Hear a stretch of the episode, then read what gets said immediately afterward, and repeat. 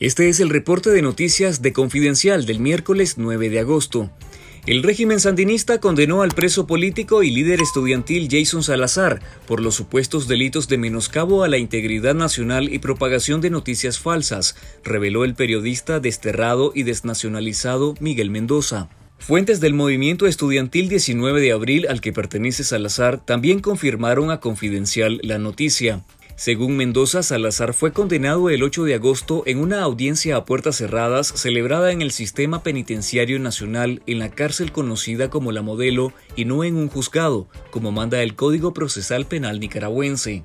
Mendoza indicó que Salazar ni siquiera tuvo el derecho a la debida defensa, ya que su abogado solo pudo acceder a la audiencia por una videollamada, Salazar fue secuestrado por la policía del régimen el 4 de abril de 2023 en medio de una ola de detenciones a ciudadanos considerados opositores al régimen sandinista.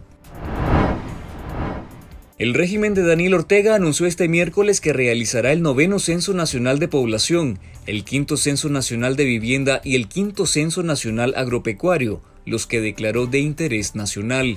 El Ejecutivo indicó que los censos serán realizados por el Instituto Nacional de Información de Desarrollo INIDE en 2024, siendo el primer censo de población y vivienda desde 2005. Ortega creó la Comisión Nacional de Censos, que promoverá la cooperación interinstitucional la participación de los ciudadanos, coordinará el proceso, establecerá la fecha de levantamiento del censo y creará comités de apoyo, además se hará cargo de la logística, en confidencial.digital lea la noticia completa.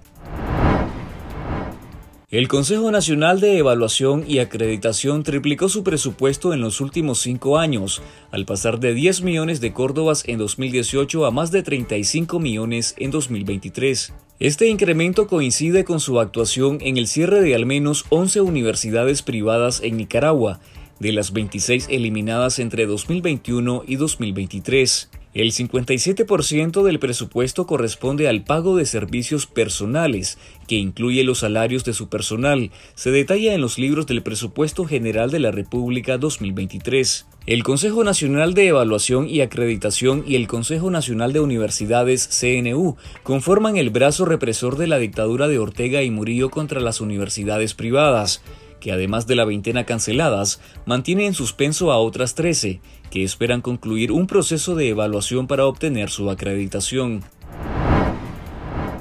La Dirección General de Migración y Extranjería de Costa Rica suspendió la valoración de las solicitudes de categoría especial temporal, presentadas por solicitantes de refugio nicaragüenses, cubanos y venezolanos, que tienen pendiente la resolución de su caso de asilo. La pausa se da por una acción de inconstitucionalidad que fue interpuesta por un ciudadano ante la Sala Constitucional. El ex subdirector de Migración y Extranjería de Costa Rica, Dagger Hernández, explicó que esta acción cuestiona la obligatoriedad de renunciar al refugio, porque podría ser una violación a los derechos humanos individuales de las personas que residen en Costa Rica. El régimen de Daniel Ortega y Rosario Murillo capturó entre enero y julio de 2023 a 26 colonos invasores de tierras indígenas en la región autónoma del Caribe Norte, pero mantiene oculto a cuántos de estos ha juzgado o puesto en libertad, lo que mantiene en la impunidad los crímenes cometidos en los territorios indígenas. Un abogado especialista en derechos humanos de pueblos indígenas que prefirió el anonimato, dijo que el gobierno dijo que se iba a castigar a los detenidos, pero después no se supo nada de sus casos.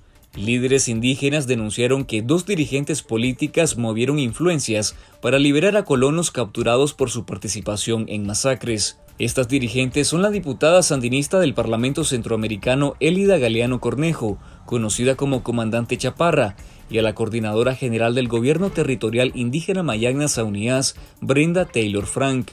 En nuestro sitio web confidencial.digital, lea el reporte completo sobre la impunidad de los crímenes contra comunidades indígenas.